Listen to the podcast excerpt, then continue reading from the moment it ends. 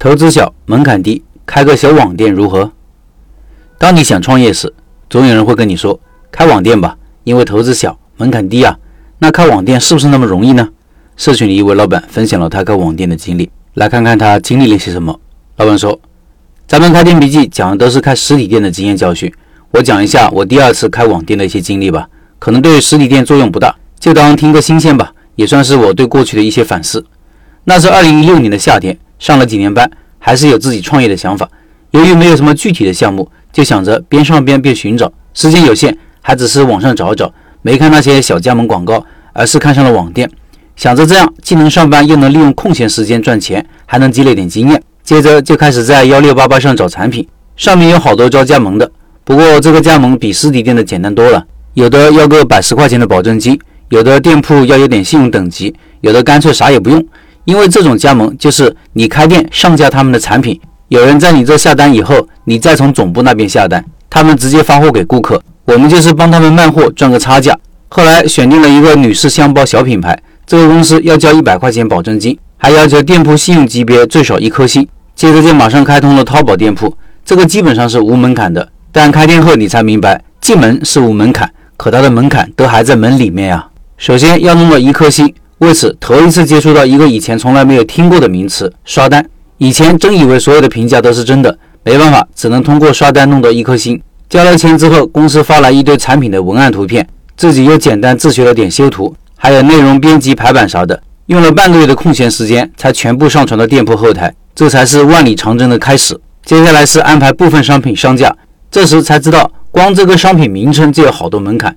要知道这个产品的搜索高概率关键词。一些词的顺序安排，你网购时看商品的名字是不是挺杂乱无章的？那其实是各种产品关键词按照方法堆起来的，是为了能提高顾客精准搜索度，进而增加店铺的流量。其他的门道还有好多，比如上下架时间、产品的折扣定价、提高搜索的权重、安全有效刷单、展示页的主图设计、引流的推广等等。而且这些都需要花钱的。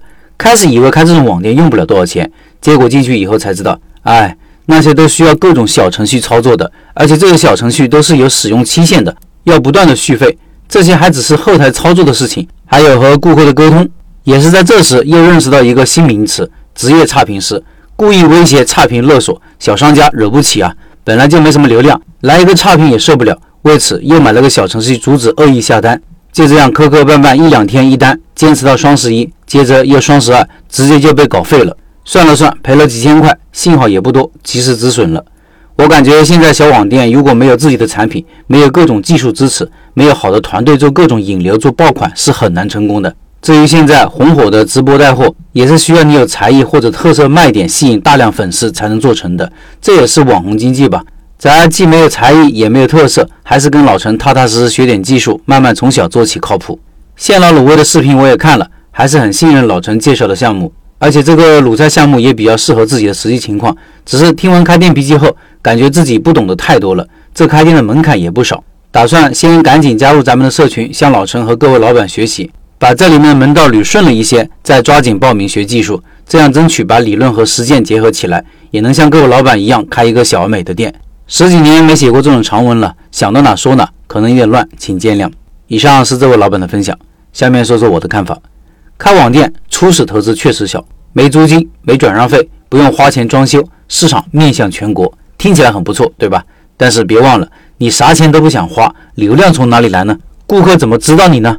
网店虽然面向全国，市场很大，但是你面对的竞争也是全国呀。流量一瓜分，其实分到每个参与者上面的流量就很少了，而且互联网天生的头部效应更明显，就是流量都去了头部那几个品牌，留给后面的小个体就很少了。在这一点上，实体店对于草根创业更加友好。实体店面面向的竞争都是方圆一公里，或者说就是同一条街、同一个商圈的同行，在一个范围内，实体店数目有限，也就是说供应有限，确定性会更加强。当然，无论哪种形式的创业各有利弊吧，不要把网上开店想得太好，也不要把线下开店想得太坏。开店第九年了，我个人更喜欢实体店创业。另外，筹备了半年的寻找小而美学技术的事情已经启动了。上周三上线了第一个项目现捞卤味，后期还会陆续推出其他项目。对现捞卤味感兴趣的老板，可以从开店笔记的公众号进入钉钉群，看卤味店老板的介绍。